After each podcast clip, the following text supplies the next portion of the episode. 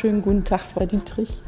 Wir wollen uns heute über das Schülerlabor unterhalten, was wir jetzt schon seit fast zehn Jahren hier an der Fakultät haben.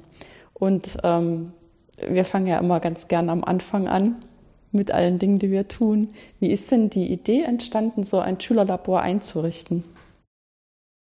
Also die Mathematik ist, ist zwar eine sehr angesehene Wissenschaft, aber nicht alle Schüler sind von diesem Fach begeistert. Für viele ist es leider ein Horrorfach und für viele aber auch ein Lieblingsfach. Deswegen war meine Idee, für die Schüler, die sich etwas schwer tun, vielleicht einen anderen Zugang zur Mathematik zu schaffen. Und so kam die Idee, dass man vielleicht auch Mathematik entdeckend sich nähern kann, ohne Formeln, ohne Gleichungen. Das wäre vielleicht gut, vielleicht auch haptische Experimente, wo auch jemand, der gar keinen Bezug zur Mathematik etwas für sich entdecken kann. Ähm, das heißt, im Prinzip spielerisch, ne? Wenn man ja, so ganz, spielerisch hm, entdeckend. Mh, ja. Also man spielt nicht nur, man entdeckt auch immer die Mathematik dahinter. Ja. Manchmal unbewusst. ja, manchmal einfach äh, greifen Erkenntnisse, die man noch gar nicht so richtig verbalisieren könnte, wenn man es jemand anders erklären soll. Ne? Und ähm, diese also dieser Wunsch, sowas machen zu können, das ist ja erstmal, also zumindest stelle ich mir das so vor, ziemlich vage. Also wie, wie man da so einen Anfangspunkt setzen kann, um dafür Angebote zu liefern. Mhm. Wenn man abgesehen davon, ja. dass man ab und zu in den Laden gehen kann, dann kann man mal was kaufen und dann kann man das mal in die Schule mitnehmen. Ja. Aber also mein zweites Fach ist Physik, da gibt es ja sehr viele Experimente und da zweifelt auch keiner an der Richtigkeit und Notwendigkeit im Unterricht, während Mathematik eher als etwas trocken empfunden wird. Und deswegen war für mich die Frage, kann man da nicht auch Experimente machen? Und siehe da, wir haben 90 Experimente geschafft und wir könnten noch viel mehr aufstellen, wenn wir mehr Räume hätten. Ja, das heißt, es mangelt nicht an Experimenten, sondern es mangelt eher am Platz, für jedes Experiment eine richtige Stelle zu finden. Genau. Ja. Ähm, wie muss man sich das vorstellen, wenn man jetzt bei uns im Haus ins Schülerlabor geht? Was erwartet einen da? Also es kommen ja Klassen zu uns von der dritten bis zu der zwölften Klasse. Alle Schularten, also wir schließen keinen aus. Und sie bleiben 90 Minuten, also zwei Schulstunden da. Sie bekommen am Anfang eine Einführung in drei wichtige Experimente, um einfach die Verhaltensregeln kennenzulernen, aber auch drei wichtige Gebiete der Mathematik. Und dann dürfen sie sich frei bewegen, selber forschen, selber die Zeit bestimmen, wie lange sie einen Versuch machen und werden aber immer betreut, wenn notwendig ist. Das heißt, es sind noch Personen mit im Raum, die dann ein bisschen schauen. Immer eine betreuende Person da von mhm. der Abteilung für Didaktik die die Einführung macht und die immer dabei ist. Natürlich sind die betreuenden Lehrer auch dabei für die Aufsichtspflicht. Und die Schüler verteilen sich auf die Tische. Alle Versuche sind beschrieben. Man soll möglichst auch vorher lesen, was man machen soll, sich nicht einfach drauf stürzen. Und für diejenigen, die wirklich einen Versuch nicht herausbekommen und es unbedingt wissen wollen, wie es geht, haben wir auch einen kleinen Tippkasten, wo man sich nützliche Tipps abholen kann. Oder man fragt den Betreuer. Mhm. Ja, und ähm, typischerweise ist es dann so, dass dann da andächtige Stille herrscht oder ist es dann doch ein bisschen. Nein.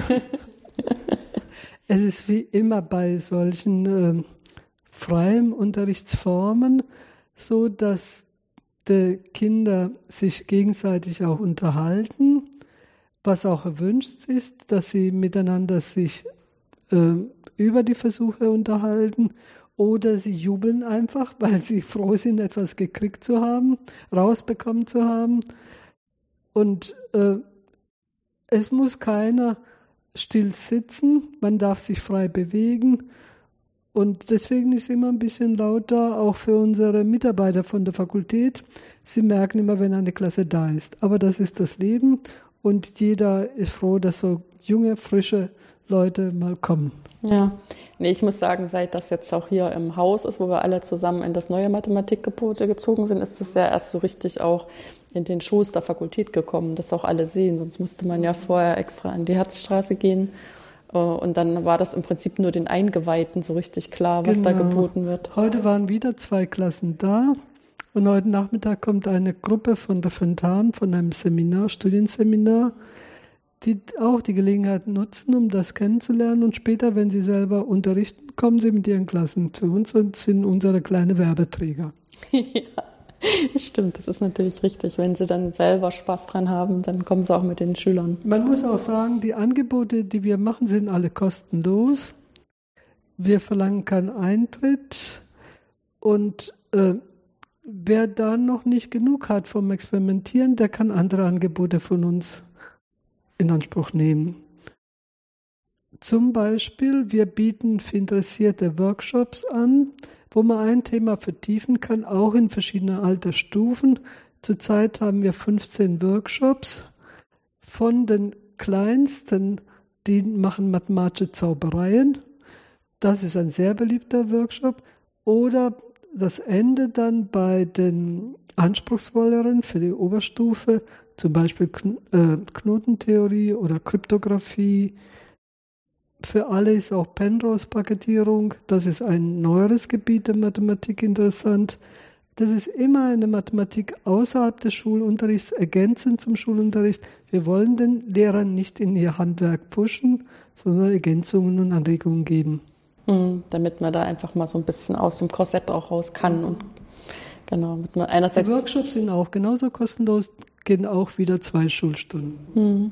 Ja, was ich ja witzig finde, ist ja auch das eine Exponat, wo die, ähm, die das machen, angehalten sind, eine Funktionskurve, die ähm, als Graph dargestellt wird auf dem Monitor, ähm, auf einer auf der Wegstrecke davor nachzuvollziehen. Also sozusagen ja, so eine das Geschwindigkeitskurve. Ist, sich, ich bin eine Funktion. Ich bin eine Funktion, genau. Es wird eine Kurve auf dem Monitor vorgegeben und auf dem Boden liegt sozusagen die Y-Achse. Es wird ein Zeit Wegzeitdiagramm angezeigt und ein Entfernungsmesser misst die Entfernung der bewegenden Person zu dem Graphen und zeichnet seine Bewegung so nach. Und die Kinder, die springen ja.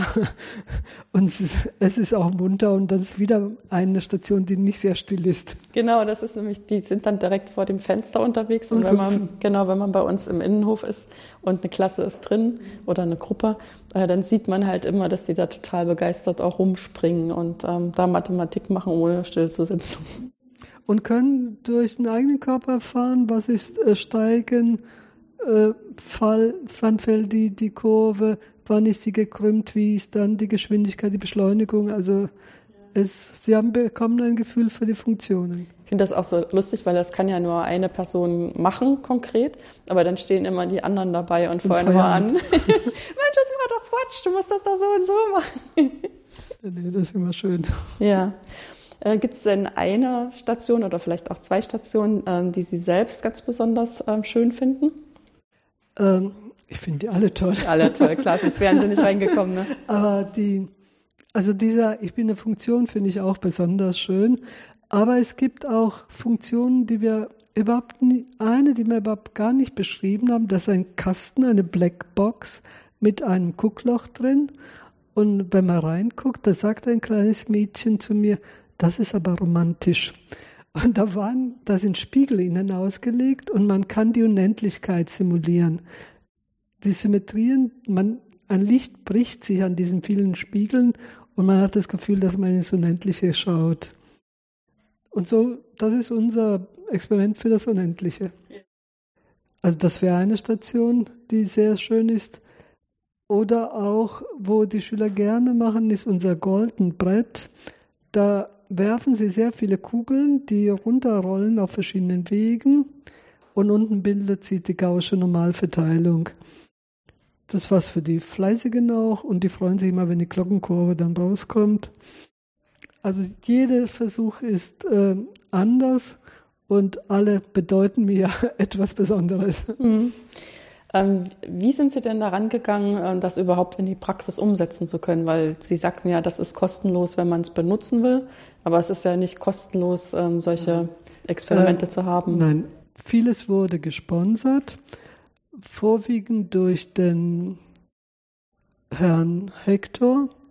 Er ist hier Ehrensenator und auch Ehrendoktorwürde hatte bekommen von der Fakultät und sponserte viele Jahre die Abteilung für Didaktik. Und von diesem Geld haben wir das meiste an den Experimenten und auch an der Einrichtung bezahlt. Da sind, ich, ihm auch sehr dankbar. Manche Exponate waren auch nicht teuer, die haben wir selber gebastelt oder sehr günstig irgendwo erworben, sei es auf dem Weihnachtsmarkt oder man geht dann mit anderen Augen durch die Geschäfte und guckt sich das an. Inzwischen gibt es auch andere große äh, Versuchsmuseen. In Baden-Württemberg waren wir die ersten und lange Zeit auch die einzigen, die nur Mathematik gemacht haben. Und so geht man, besucht woanders und holt sich ein paar Anregungen.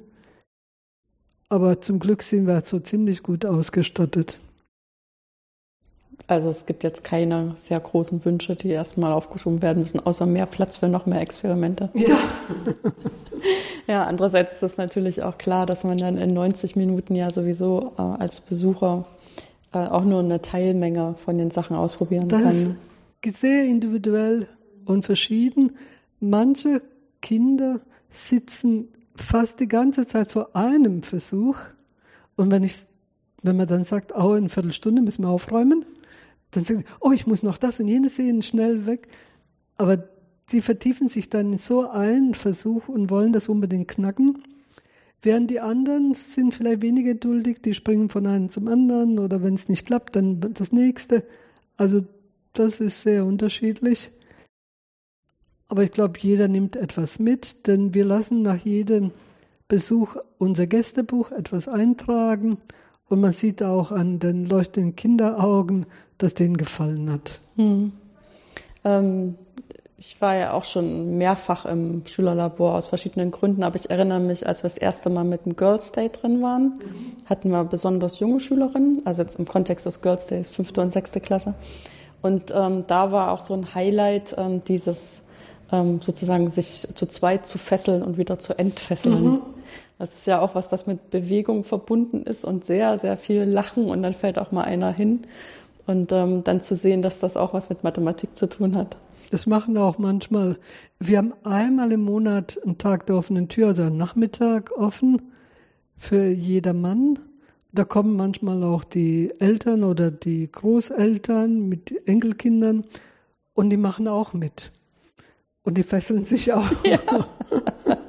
Ja, ja schon, und den Enkel zuliebe macht man sowas natürlich ja. auch mal mit, das ist schon klar. Es ist so, dass wir auch viele Ereignisse mit dem Labor beglücken sozusagen.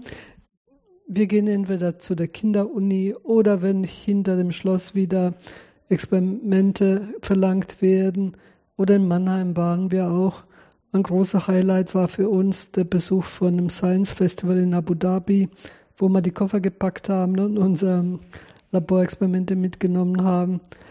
Aber meistens, also das Normale ist, dass die zu uns kommen, die Besucher, und bei uns experimentieren. Ja, das große Experiment, wo dann die Glockenkurve unten rauskommt, ist zum Einpacken auch nicht so praktisch, ne? Nee, es wiegt 54 Kilo. Wäre schwer einzupacken. Abgesehen davon, dass es einer unserer teuersten Experimente ist. Hm, ich traue mich gar nicht zu sagen, das hat über 11.000 Euro gekostet. Aber zum Glück haben wir auch Experimente, die nur ein paar Euro gekostet haben.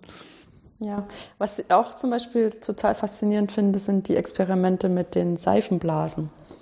Weil man ja dann einfach verschiedene Formen in Seifenlauge eintaucht und dann ähm, verschiedene Muster sozusagen entstehen können, auch für die Form. Also nicht jede Form hat ein Muster, sondern auch für verschiedene, also für jede Form kann es auch mehrere geben. Mhm.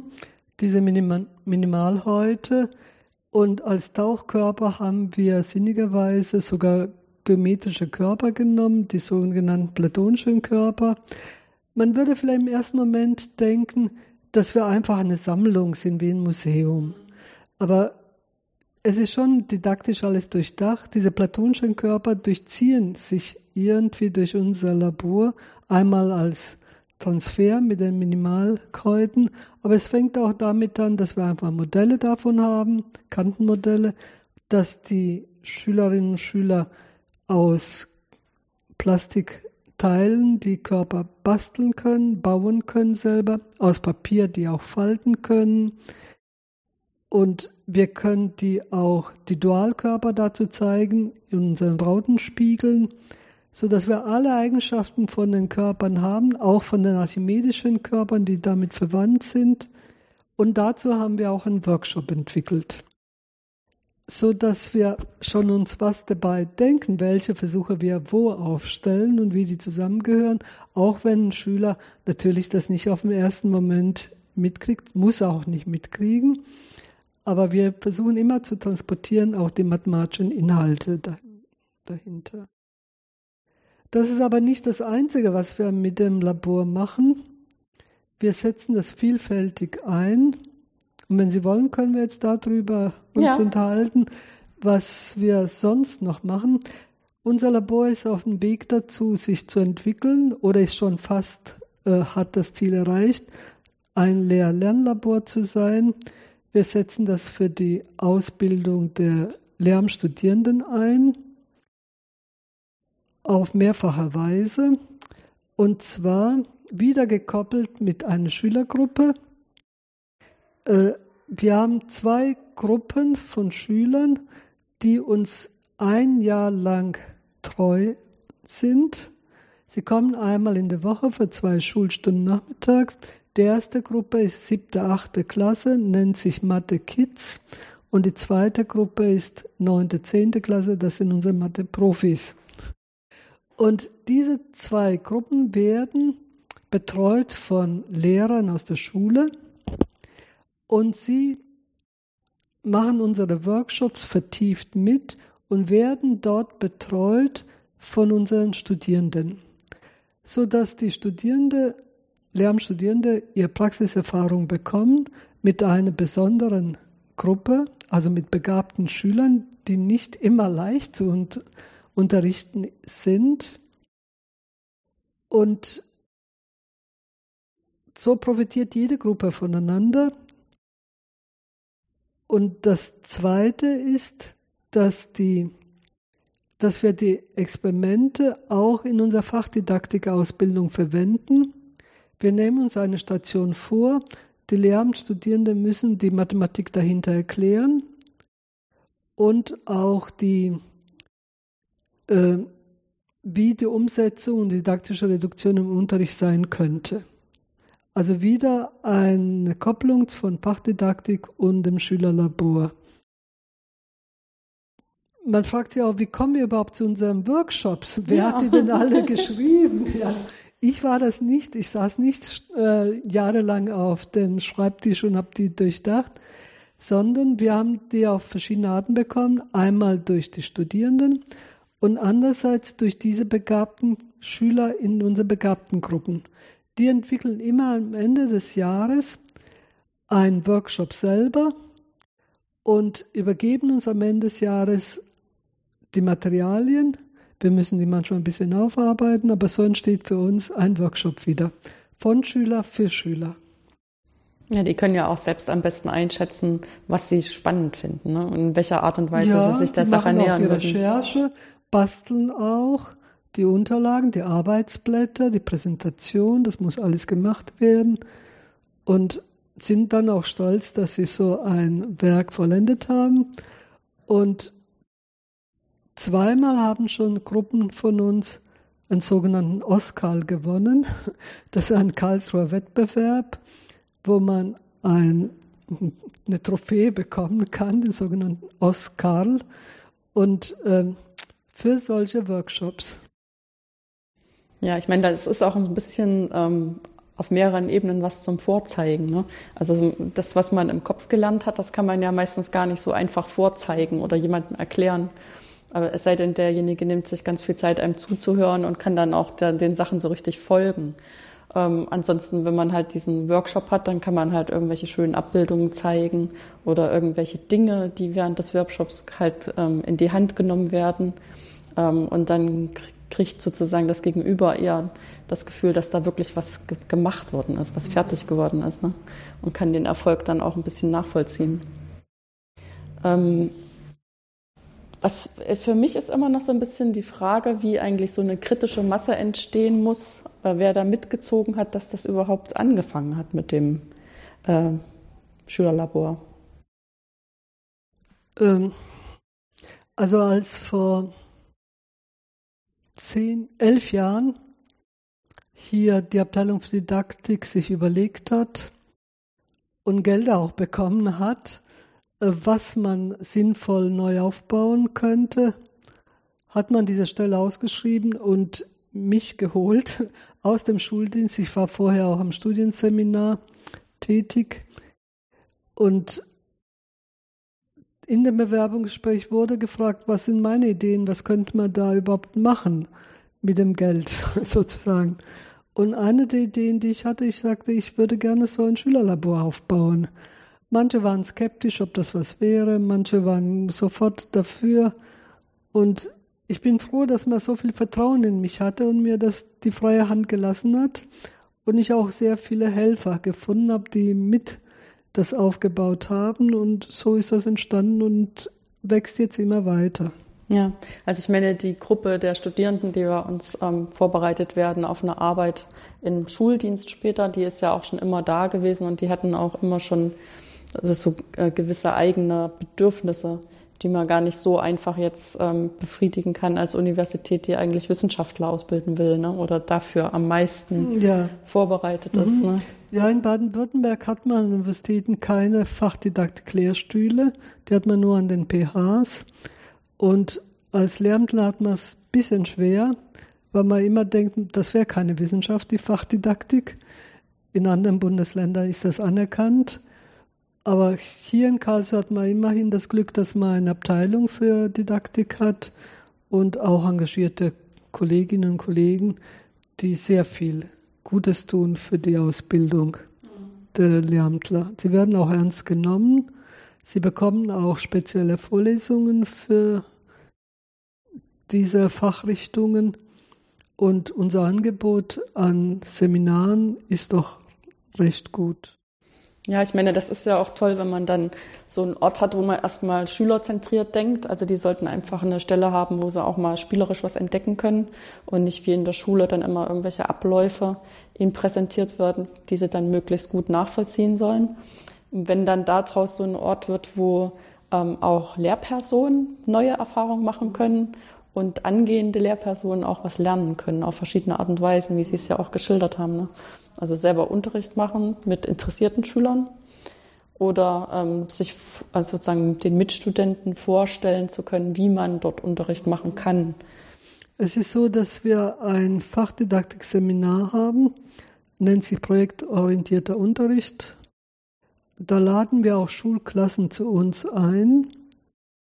Und zwar zwei Studierende bereiten erstmal vor ein Thema aus der Mathematik für eine bestimmte äh, Altersstufe vor, erklären aber auch die Mathematik dahinter in einem Vortrag und die Woche darauf kommt die Schulklasse und wir benutzen dann die Versuche aus dem Labor, binden die ein und sie müssen dann unterrichten und danach wird auch die Stunde besprochen und es wird beraten. Also es ist eine sehr gute Vorbereitung auf die spätere Referendariat oder auf die Schule überhaupt. Im Kleinen wird schon Praxiserfahrung gesammelt. Mhm. Wo soll es denn jetzt in nächster Zeit noch hingehen? Weil das klingt ja schon ziemlich toll und man merkt auch, dass sich das jetzt über eine längere Zeit ziemlich gut entwickelt hat mit vielen Leuten, äh, die sich da schön einbringen können auf ganz verschiedenen Ebenen. Aber man hat ja immer noch Wünsche für die Zukunft. Äh, für mich persönlich geht es erstmal in den Ruhestand. da könnte ich ja äh, sagen, naja, ich habe meine Ziele schon alle erreicht. Ich, äh, es wäre toll, wenn das alles wenigstens Status quo hätte.